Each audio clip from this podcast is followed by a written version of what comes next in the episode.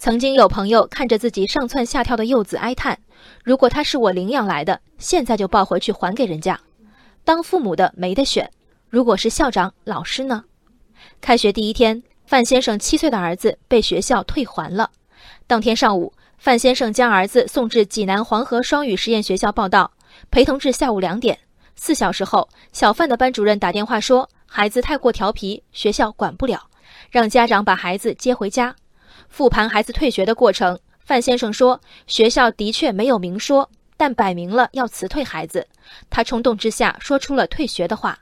学校古姓校长也说，如果学生家长不同意孩子退学，学校不会辞退学生。但是现在小范的退学手续都办好了，已然没法继续就读。由于双方的坦荡，这条心酸的新闻平添一丝喜感。坦荡的范先生自始至终不曾否认儿子的调皮。从视频看，小范的确是上紧了发条，片刻不歇。范先生质疑的是，为什么开学四小时，学校就能给出孩子太调皮管不了的判断？如果这么容易判断，为什么七月份面试入学时不说，非要等到所有学校都招生完毕、开学了才说？坦荡的校长也没否认，学校的确不太欢迎小范这样的学生，但是要搞清楚，我们没办法让孩子退学，是你自己要让孩子退学的。范先生没有问凭什么说我孩子不好管，而是凭什么那么快下结论，以及为什么不早说？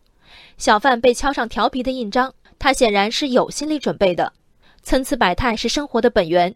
一个班级的数十个孩子，想必呈现截然不同的状态。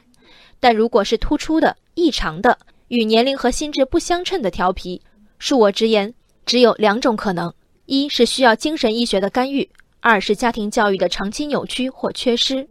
如果是前者，一视同仁的让需要干预帮助的孩子坐在课堂上是残忍的；而无论是哪种，监护人都难辞其咎。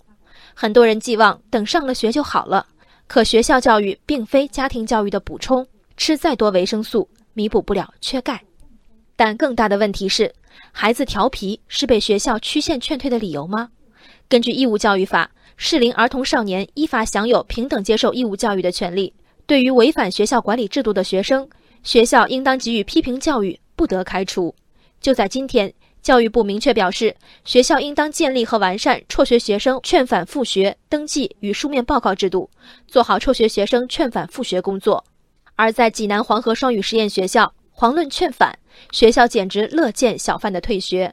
校长做同情状，这是学校董事会的决定，他也做不了主。学校董事会知道自己违法了吗？民办学校不是法外之地，退学手续能办好，复学手续也一定能办好。昨晚范先生一定难以入眠，孩子接受义务教育的天经地义就这样被调皮打碎。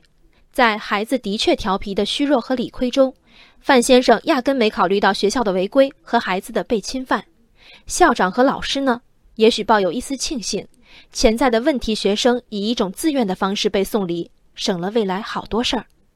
无辜的小朋友和心事重重的成年人中，范先生知道，血缘决定了小范和他的不可分离。而学校不知道，法律决定了小范和他们同样不可分离。不违法的背后是师德的底线。当一个都不能少，变成能少一个是一个，无德无法都是大事儿。